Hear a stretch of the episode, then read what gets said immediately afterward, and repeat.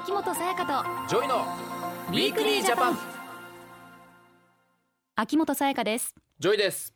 私たちの暮らしに役立つ情報や気になるトピックをご紹介する秋元才加とジョイの Weekly Japan。今年度も終わりになりますがそうね。ジョイ君はこの機会に卒業したいことや終わりにしたいことってあります？なんだろうねこの明日やろう明日やろうって言い続けてやらない自分から卒業したいっていうのはあるよね。あもうランニングをやろうと思ってるのねはいはい。俺は、うん。思ってるっていうかもうその34年前から思ってんのよ。今日は走るよって。今もう今日走る気なの今日の夜は。ーうん。毎日こう思ってんのよ。だから帰るとうん。走らないんだよね、まあわかるけどね。面白いテレビとかやっちゃってるし。うん。そっかそっか。ダメだよこんな自分じゃ。私はどう？あのなんかある、夜中にうん。ネットショッピングしちゃうの本当やめたい。え？なんで？なんかあれあれ必要だなとかこれ必要だな春になってちょっとおしゃれしたいなとかなんかね夜中にいっぱい考えてると楽しくなってきちゃって、うん。で一つ一つの値段そんなに高くないんだけど、最後にカゴの中に入ったね。合計金額見た時震えるよね。そうそう。えーって。ちそうか。りつもり高いみたいいやなほんとそうだよ、そうだ今年からは、うん、まあ、来年度か。来年度からはちゃんと使い回しができる女性になりたいなってそうね。この掲げた目標を忘れないようにしていかないといけないよねね。俺たちはね。はい。うん。ということで今日のテーマはこちら。減らそう。薬剤耐性まあ薬剤耐性といえばもうジョイ君ですよ。そうなんですよ。まあリスナーの方ではえどういうことって今思ってる人いるかもしれないけど、うんは実は俺は薬剤耐性減らそう。応援大使っていうのを、あうん。の篠田麻里子ちゃんとね、うん。えー一緒にやらせてもらっててもうだいぶ長いことやらせてもらってるんだけど。ね長いよね。そうなんですよ、うん。えーこのお話をね、えーいただいてからねずっとやってるんですけれども、はいまあ今日は、えーまあ、専門家の方ももちろんいらっしゃると思うけども、うん。俺も自分の言葉でいろいろ伝えていけたらなと思ってますので。さすが。でジョイ君も今回はスペシャリストってことですね、まあそ,、まあ、かっこよそんなかっこいい言い方されていいのかな。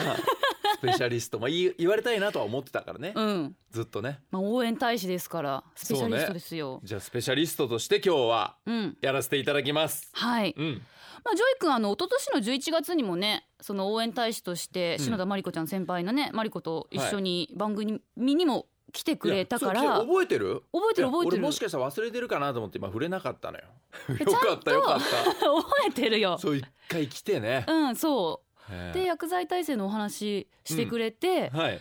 あの病気になった時に抗生物質ね飲むことがあるけども、そうだね。ちゃんと正しく飲まないと、うん。薬が効かなくなる可能性があるっていう話でしたよね。よくちゃんと覚え優秀だね。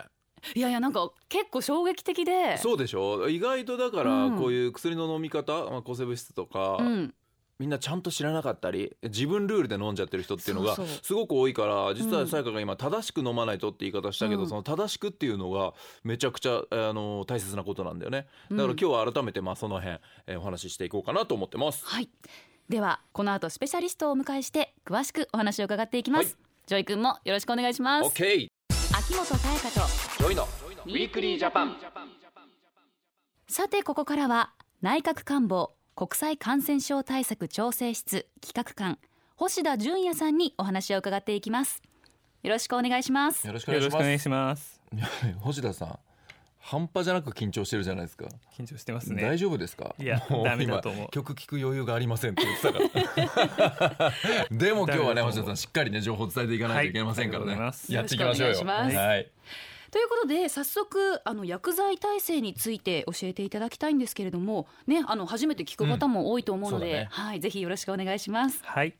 えーまず病気には肺炎中耳炎、膀胱炎、肺結核など細菌が原因のものがあります。はい、うんこの時に抗菌薬、いわゆる抗生物質ですが、抗生物質の不適切な飲み方をすることで、これらの細菌が抗生物質に抵抗力を持つように変化し、薬が効きにくくなる、また効かなくなってしまう。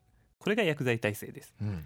この薬剤耐性の性質を持った細菌薬剤耐性菌が世界中で増加しており問題となっているのです。だからさやかちゃんね、もう増加してるんですよ。世界中で世界中でどんどん増えてるんだでねこれがどれだけね怖いことかっていう話。そう。だって抗生物質は細菌をやっつけるためのものでしょ、うん。でそれが効きにくくなるっていうことはつまり今薬を飲んでいても病気が治んない可能性が出てくるってことなんだ、うん。これめちゃくちゃ本当怖くて。実は、うん。まああの俺前に肺結核っていう本当に重い病気になってねねうん。本当命を失いかけるぐらいのところまで、えー行ったことがあるんだけども、うん。その肺結核っていう病気は治療がめちゃくちゃ大変でで薬を飲むことでしか治せない病気なんだけども、うん。まあ、飲んでればしっかり治るんだけどもしじゃあ結核のその薬がうん。俺に効いてなかったらっうんて思ったら本当に怖いなっていうふうに思ったんだよね。確かに、うん、で実際に星田さんあの薬剤耐性っていうのが原因で亡くなってしまう方もいるんですもんね。はい、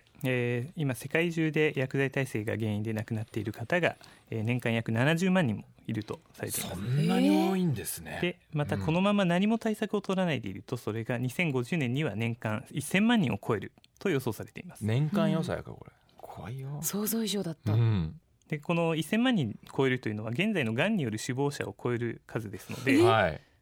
このためあの世界保健機関 WHO も注目して全ての国に対して薬剤耐性に対する対策を取るように呼びかけているのです。はい。でこの今佐賀もええって言ったけど、はがんによる死亡者を超える数になっていってしまうかもしれない。いうんこれだけ今がん多いじゃんいろんなニュースで見るけども、うんもしかしたらこう時が経つにつれて薬剤耐性で命を失う人っていうニュースがこう増えていってしまう。今も増えてるけどねもっともっと増えていってしまうかもしれない。効き目がうん。ちょっと弱くなっちゃってうん、なんか治りにくくなるなんか死亡までつながる問題だと思ってなかった正直。うんだからまあ本当にその病気のレベルとかにももちろんよると思いますよ、うん。ただ薬でしっかり治さなければいけない病気それに対して薬が効かなかったらもちろん命を失う。ことにつながってしまうっていうってことだよね。えーことです。うわ。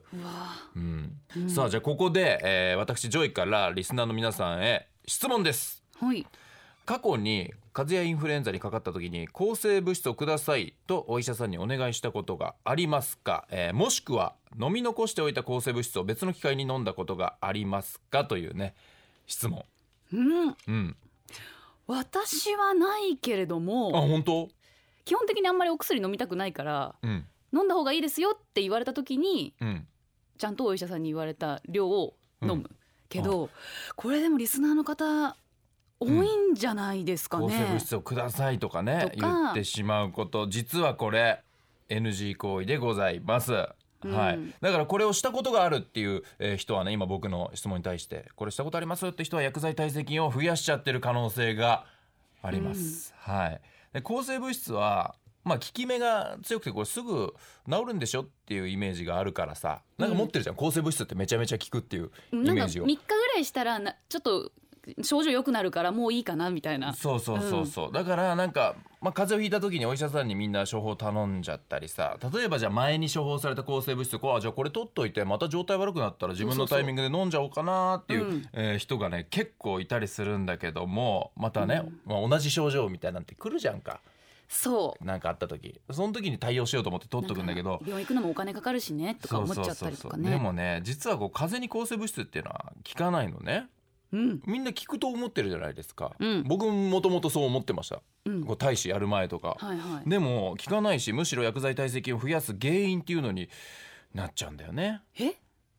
薬剤耐性菌を増やす原因？そえこれって星田さんどういうことなんですか？はい、えーまずあの抗生物質は細菌に有効な薬なので、う、うん。先ほど述べたように肺炎中耳炎膀胱炎肺結核など細菌が原因である病気に効果があるということになります一方で風邪やインフルエンザなどはウイルスが原因の病気なので細菌とウイルスは全く違うものですから風邪などにかかった時に抗生物質を飲んでも効き目はないということになります、細菌とウイルスは違うものなんだ。そうなんだよね。難しいよね。難しいね。でもなんかねうん一つにまとめてしまってるというか同じでしょって思っちゃう人も多いんだよね。思っちゃうかも。うん。うん。ウイルスが原因の病気には抗生物質は効かないんですね、そうですね。うん、でむしろむやみに抗生物質を飲むことで体の中の細菌が薬剤に耐性を持つようになってしまう。うん。体内の細菌のバランスが崩れ薬剤耐性菌だけが生き残り増えてしまう可能性があります。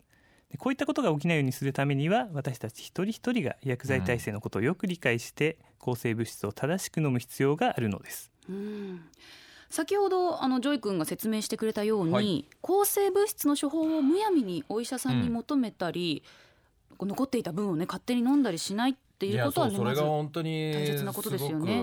大事だね、うん。まあ、それだけじゃなくて本当飲み方えーこれが本当に大事重要になってうんうんくるんだけども、だから一番大事なのはお医者さんとか薬剤師さんがあの指示してくれるでしょ？量とか回数。うん。でその指示してもらったものをしっかり守って最後まで飲み切るっていうのが大事。自分のタイミングで飲むのをやめたり、うん。よくなんかあもう良くなってきたからいいかって言ってやめちゃう人もいるじゃないですか、うん。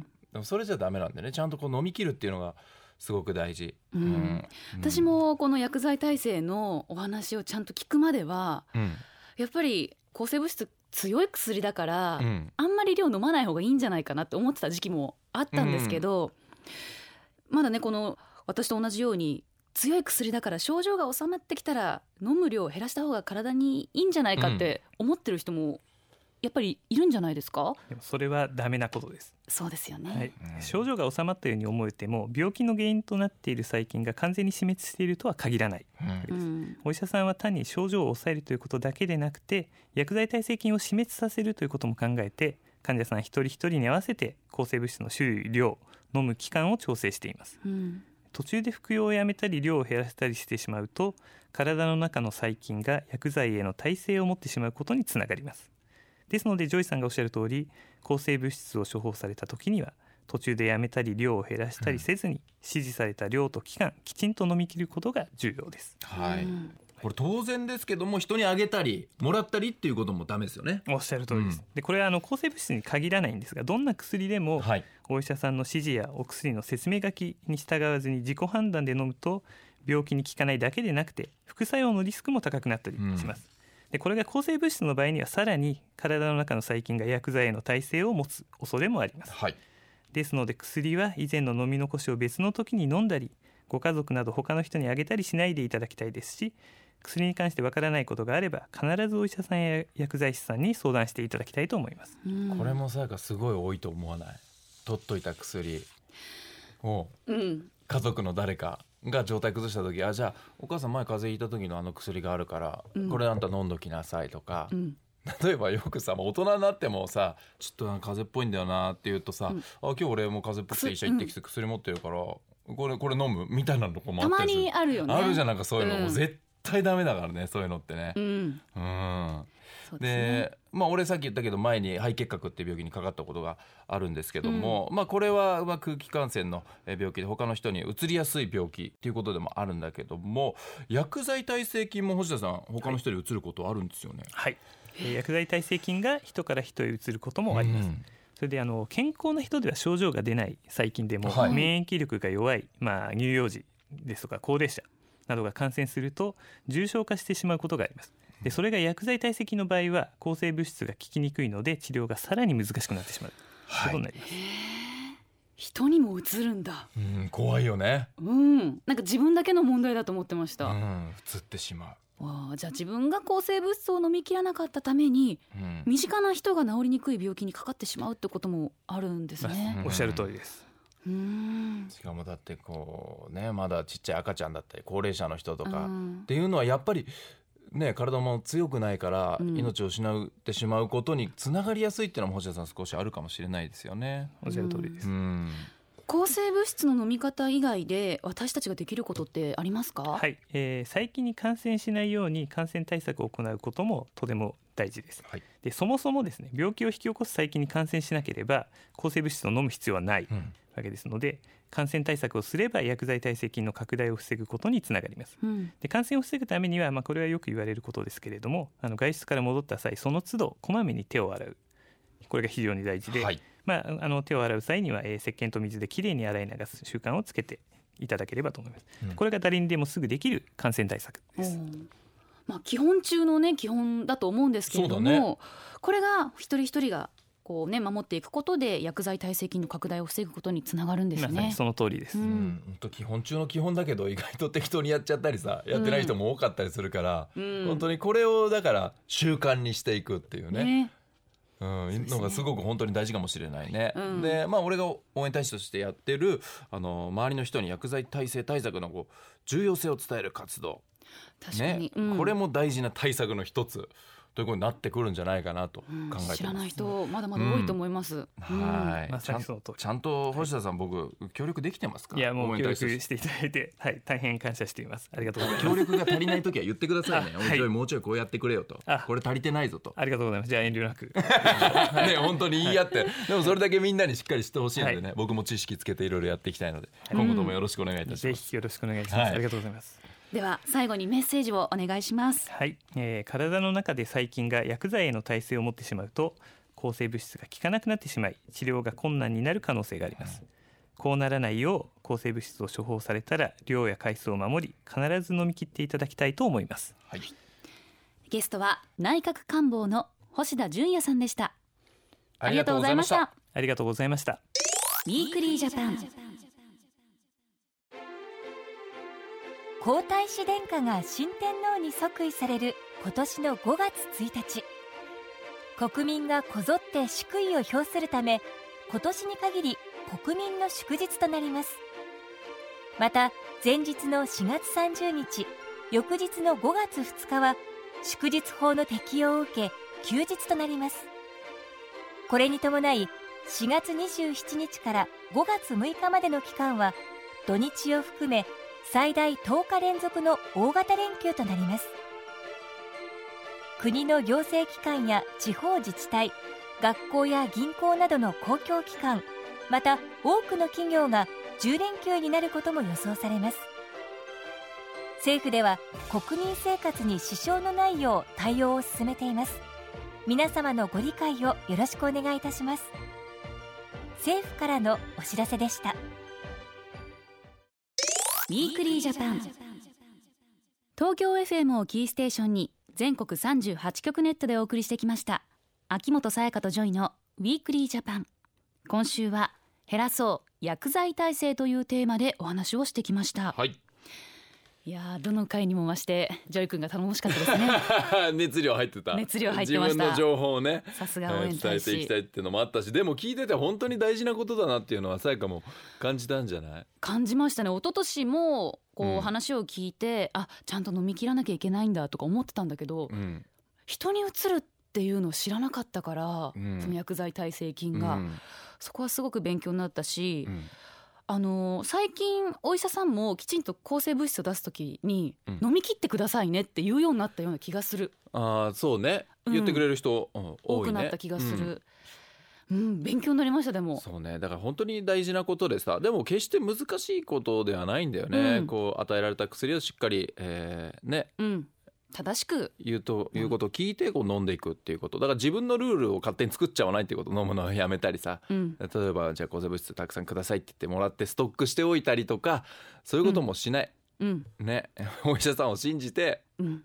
やっていくっていう方がいいと思うよ。家族でも飲み回しはしない。そうそうそう。あげたりしない。薬を残さないっていうのが大事だよね。しっかり飲み切っていくこと。そうですね。ね、で普段できるケアとしてはその帰った時の手洗いとか、うん。決して難しいことじゃないからそういう本当当たり前のことを気をつけていくことによって、えー対策できるからね。うんね気をつけていただきたいなと思いますお願いします。はい、まあ薬剤耐性についてもっと詳しく知りたいよっていう方はですね、薬剤耐性減らそう応援大使の僕と、えー篠田真理子さんが出演する動画をぜひ、えー見てください。僕が患者役をやってまして、篠田さんがお医者さん役になって薬剤耐性について分かりやすく説明しております。はい来週は若者を狙ったうん。消費者被害のお話です、はい、消費者被害もね多分、まあ、いろんなパターンがうん。あったりすると思うけども、結構本当にね、えー被害者が多いとうん。いうことを聞いてますよ。はい、特に春は若者が消費者被害に遭うリスクが高まる時期なので。あ、高まる時期とかなんだ、うん。そうかその辺どういうことなのかいろいろ聞きたいね。ね、騙されないためにどうしたらいいのか、スペシャリストに伺っていきます。皆さんぜひ聞いてくださいお相手は秋元才加とジョイでした。また来週。ま秋元才加とジョイの Weekly Japan。この番組は内閣府の提供でお送りしました